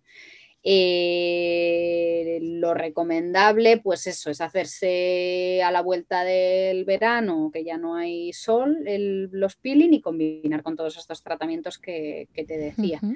Em, se puede hacer vida normal. Creo que tienes uno, ¿no? Creo que tienes uno en tu cuenta de Instagram, así que lo podemos enlazar. Sí, justo, eh, porque subí uno. Yo el que más hago, para mí el, más, mm, sobre todo porque es, eh, es, seguro, es profundo, o sea, es, cañerillo, eh, la piel se descama bastante, pero no te la enrojece y es apto pues, para pieles sensibles, que es un peeling, es de Zo, que es la marca de retinoles que, que yo soy más fan porque son los retinoles potentes que tenemos eh, al 1%, por ejemplo, y, que es cosmética médica, que lo llamamos, que es Zo Skin Health.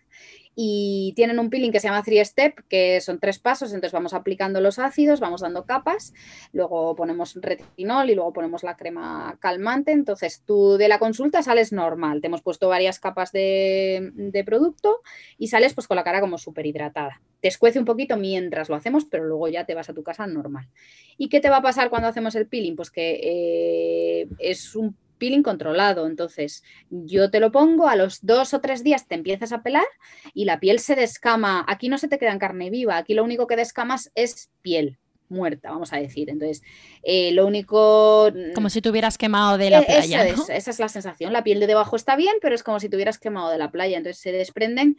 Hay que hacer hincapié al paciente que no se tire, que a veces mm, apetece, ¿no? Como cuando uno se pela, pues que quieres tirar y, eso te puede hacer herida. Así que hay que, se puede uno esfoliar suavito y sobre todo hidratarlo. Cuando te estés pelando, que suele ser entre el día 3 y el 7, a partir del día 7 ya estás bien, normal.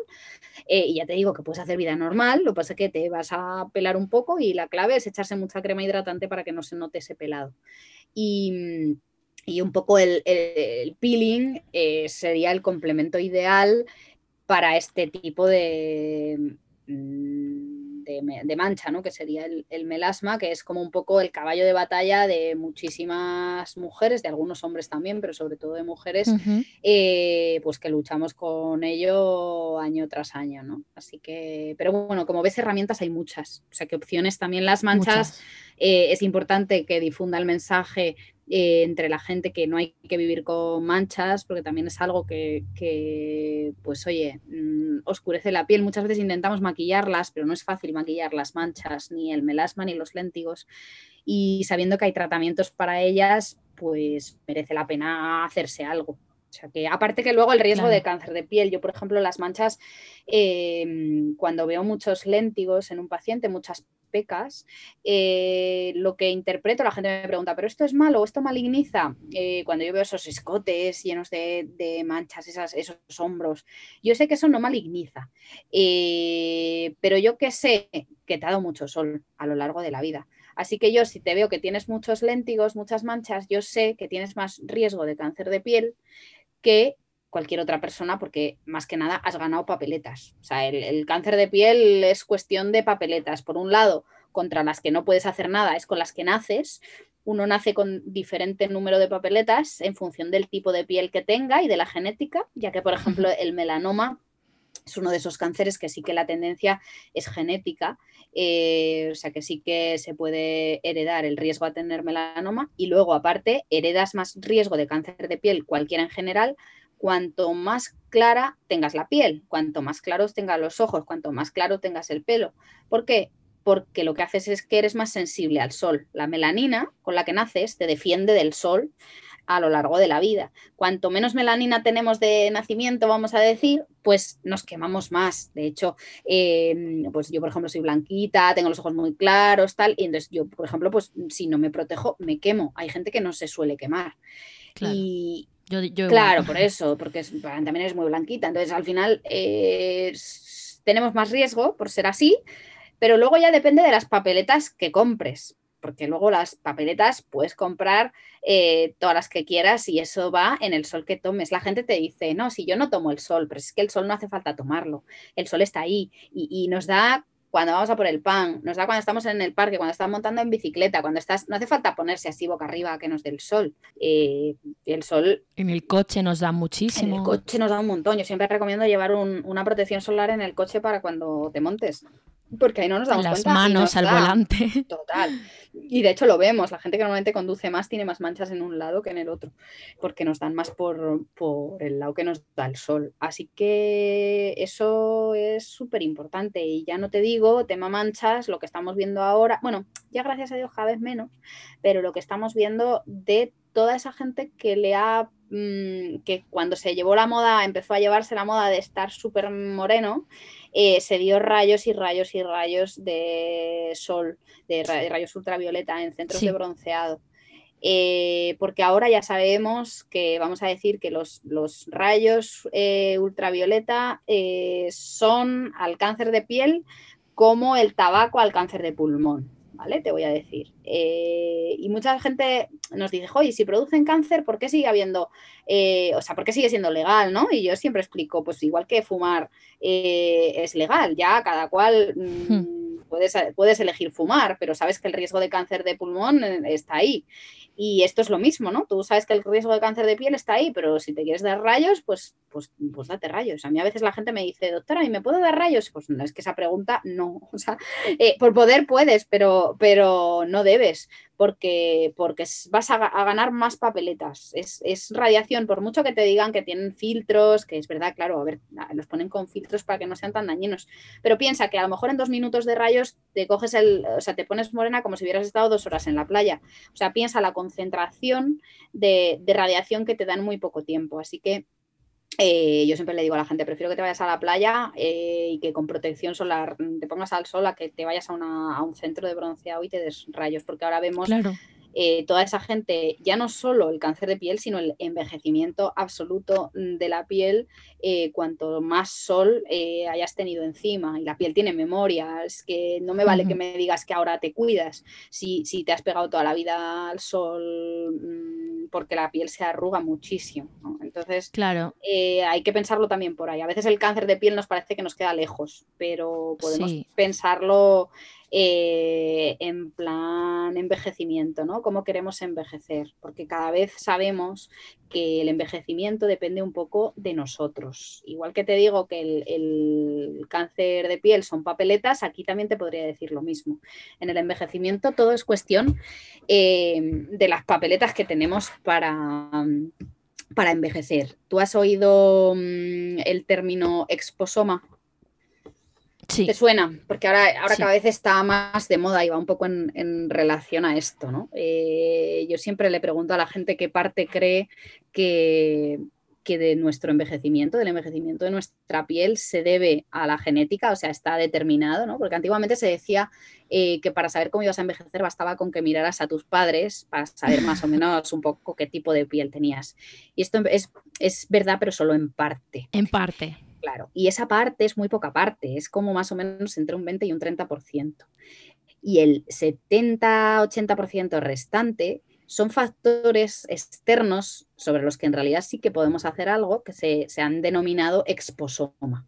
Y es lo que determina el envejecimiento en general de los órganos, pero sobre todo de nuestra piel, que encima es lo más visible. Y dentro de estos factores del exposoma, el sol es como el que conocemos desde hace más tiempo eh, y sabemos que, no solo nos da cáncer, sino que nos arruga, pero luego tenemos muchos otros que son, pues eso, todos esos factores desde que nos exponemos, desde que nacemos, hay quien dice que incluso desde cuando estamos en el vientre de nuestra madre hasta que morimos. Y serían el sol el primero, luego, por ejemplo, la polución que ya cada vez más sabemos que eh, también nos mancha, ojo que la polución también mancha, está demostrado que nos salen más manchas y nos envejece.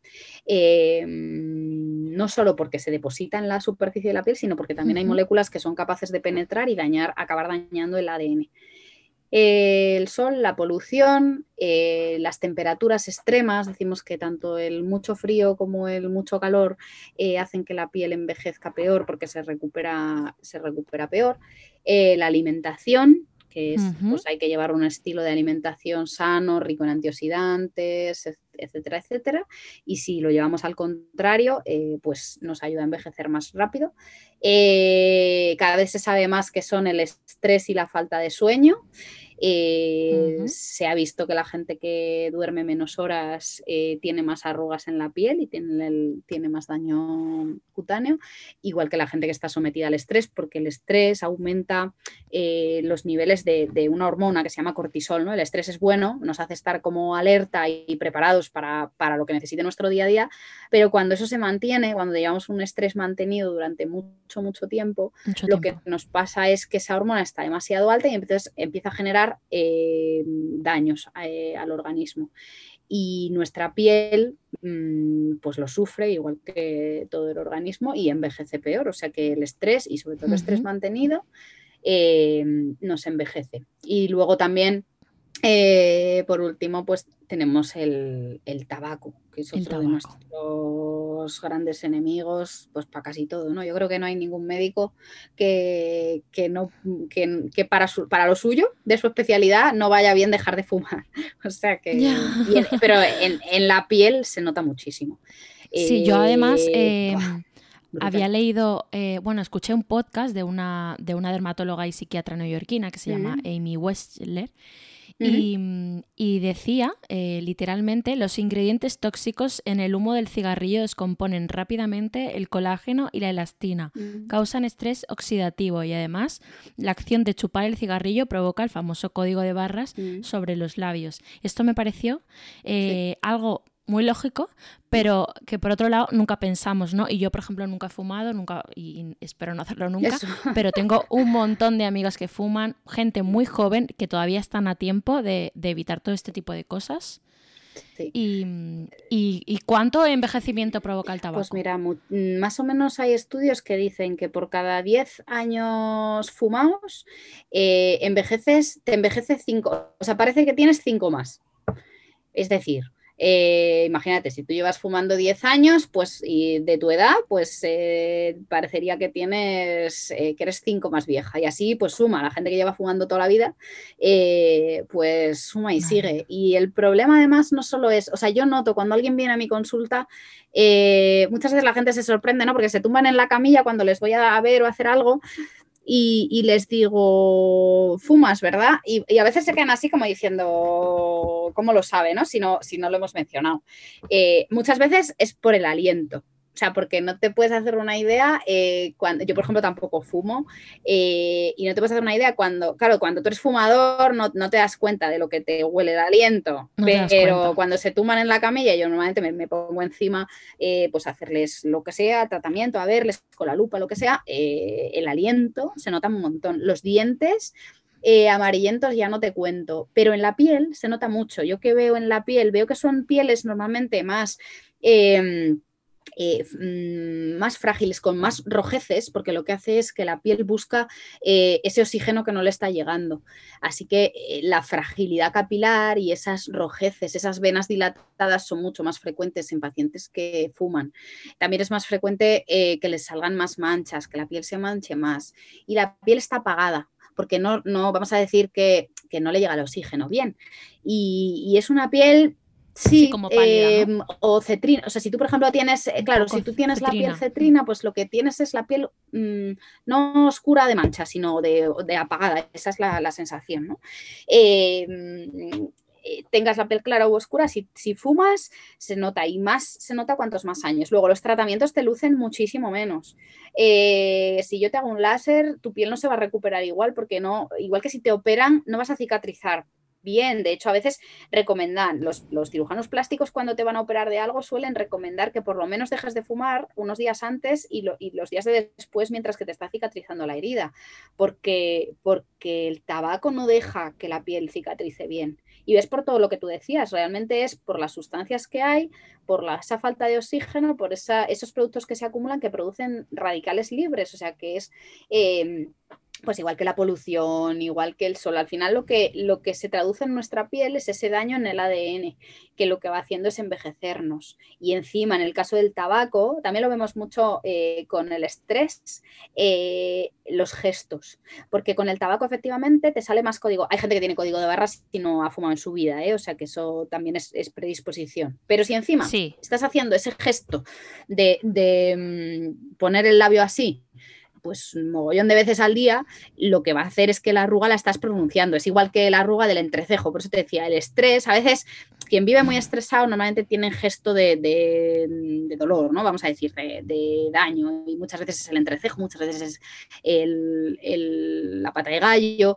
Pero lo que nos pasa cuando nos estresamos, cuando sufrimos, cuando nos enfadamos, es que provocamos esas arrugas. Y eso lo que hace es que al final son músculos y lo que hacemos es tenerlos entrenados. Eh, si haces mucho muchas veces al día el gesto de fumar, pues lo que te va a salir es más código de barras. Si haces muchas veces al día el gesto de enfadarte, eh, que a veces es inconsciente, ¿eh? a veces no, quien tiene el entrecejo marcado no, no, siempre es porque vive cabreado, sino que a veces es porque tienen ese gesto o porque no ve bien y ponen el zoom como para, para ver, ¿no? O con las, eh, o con las mm, cejas o, o, así cerrando los ojos. pero todos esos gestos también hacen que encima te arrugues más, o sea que todos son desventajas y ya no nos metemos, pues eso, en el resto de órganos, porque entonces eh, pues nos pondríamos aquí que sería un no parar. Así que es súper importante concienciar, como tú dices, la gente joven, eh, también la gente mayor, ¿no? Porque nunca es tarde si, la dicha es buena, pero eh, efectivamente quien, quien no ha fumado, mm, lo suyo es no meterse, porque es, malo para todo, pero para la piel, yo siempre digo que, tenemos que pensar en la piel, en la cara que queremos tener en el futuro. ¿no? Hace, hace años, eh, mira, Coco Chanel dijo una frase que decía algo así como, em, a los 20 eh, tienes la cara que la naturaleza te ha dado, ¿no? con la que has nacido, vamos a decir. A los 30 tienes la que la vida te va forjando y a los 50 tienes la cara que te mereces. Y en realidad, esto lo dijo hace mogollón, ¿no? Y yo creo que ella mm, probablemente no era consciente de que luego iban a salir tantos estudios al respecto, pero efectivamente a día de hoy sabemos que tenemos la cara que nos merecemos en cuanto al envejecimiento, porque si tú no fumas, si tú comes bien, si tú eh, no estás tan estresado, si intentas dormir, si te cuidas, si te pones antioxidantes para luchar contra esa inflamación, si te proteges del sol, eh, tu piel va a estar mucho mejor. O sea que en realidad eso es verdad. Así que nuestra piel depende un poco de lo que nosotros hagamos con ella. Y esto es importante saberlo mm, cuanto antes mejor porque nuestra piel tiene memoria y como decimos, no me vale que ahora lo hagas, me vale todo lo que has acumulado a lo largo de toda la vida. Así que eso hay que pensar eso, en la cara que tenemos, eh, que queremos tener y, en si nos merece la pena cuidarla, ¿no? Que la respuesta pues es que sí, porque cara tenemos una y es para toda la vida y es lo que lucimos, ¿no? Yo siempre digo que, que no hay mejor cuando la gente me dice, pues me voy a regalar este tratamiento dermatológico, por ejemplo, ¿no? Me voy a quitar las cicatrices y aunque me gaste el dinero, eh, y yo le digo, pues a veces no, no te compras un bolso, no te compras un... Eh, a veces la gente invierte, ¿no? y se gasta en un bolso un montón de euros y, yo siempre digo que, la mejor inversión es en la cara que te la pones todos los días, ¿no? Realmente mm, te la pones, vamos, la llevas, la luces te la ves, te la ves, te la ven. O sea que qué mejor inversión que invertir en tu cara, ¿no? Y si encima puedes hacer algo tú, que está en tu mano, que es cuidarte cada día, pues hombre, mejor que mejor. Y que hay cosas que no cuestan dinero. Eh, no, no, es efectivamente, los hábitos eh, no, cuestan, no cuestan dinero. Es cierto que luego eh, protegerte del sol, pues claro, los protectores solares son caros, pues ponte gorra, o sea, es... Mm, Pero aguantan mucho, o sea, eso no es una excusa y hay muchos tipos, o sea... No, no, excusa no hay, o sea, es verdad que hay gente que, que dice y que yo también lo veo, es como el que es atópico y necesita crema hidratante todos los días, pues hay cosas que es cierto que, que son caras, pero hay que invertir en ellas. Y hay que invertir en ellas mm, también un poco buenas, quiero decir, mejor de la farmacia, o sea, no que luego la gente se compra las cremas de protección en el todo a 100 y se queman, claro. O sea que luego también que no nos la echamos bien, lo que decías al principio, una crema te debería de durar y te debe de cundir, pero hay que usarla bien, no vale echársela por mm. la mañana y ya voy con la crema y ya me creo que me he echado crema para todo el día.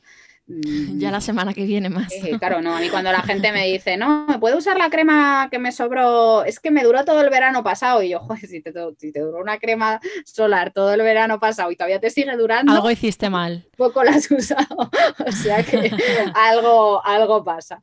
Así que, así que sí, hay que hacer las cosas bien porque, como ves, al final muchas cosas están en nuestra mano, ¿no? Eso, eso no hay muchos órganos de los que podamos decir que, está también en nuestra mano, ¿no? O sea que, pues no, es una suerte y encima la piel, que es el que más se ve, pues, pues oye, mm, es para pensárselo. Hmm. Qué bien, qué buen resumen para, para, prevenir y tratar el acné y las manchas con la doctora Paloma Borregón. Muchas gracias por, por haber participado en este podcast y, esperemos que, que, en este episodio aprendan muchísimo porque además todos los oyentes, la gran mayoría, el 80%, tienen entre 25 y 40 años, con lo cual es eh, fenomenal. Y nada, que ha sido un placer tenerte. Muchas gracias. Pues igualmente, muchas gracias a ti por la invitación y nada, muchas veces, cuando quieras. Facebook has invested $13 billion in teams and technology to enhance safety over the last five years. Over the last few months, they've taken down 1.7 billion fake accounts. Learn more about their ongoing work at about.fb.com/safety. Mom deserves the best, and there's no better place to shop for Mother's Day than Whole Foods Market. They're your destination for unbeatable savings, from premium gifts to show-stopping flowers and irresistible desserts. Start by saving 33% with Prime on all body care and candles. Then get a 15-stem bunch of tulips for just $9.99 each with Prime. Round out Mom's menu with festive rosé, irresistible berry chantilly cake, and more special treats. Come celebrate Mother's Day at Whole Foods Market. Ever catch yourself eating the same flavorless dinner three days in a row? Dreaming of something better? Well, HelloFresh is your guilt-free dream come true, baby. It's me, Kiki Palmer. Let's wake up those taste buds with hot, juicy pecan-crusted chicken or garlic butter shrimp scampi. Mm. Hello Fresh. Stop dreaming of all the delicious possibilities and dig in at HelloFresh.com. Let's get this dinner party started. Hey, it's Paige DeSorbo from Giggly Squad. High quality fashion without the price tag. Say hello to Quince. I'm snagging high-end essentials like cozy cashmere sweaters, sleek leather jackets, fine jewelry, and so much more. With Quince being 50 to 80% less than similar brands. And they partner with factories that prioritize safe, ethical, and responsible manufacturing. I love that. Luxury quality within reach. Go to quince.com slash style to get free shipping and 365 day returns on your next order. Quince.com slash style.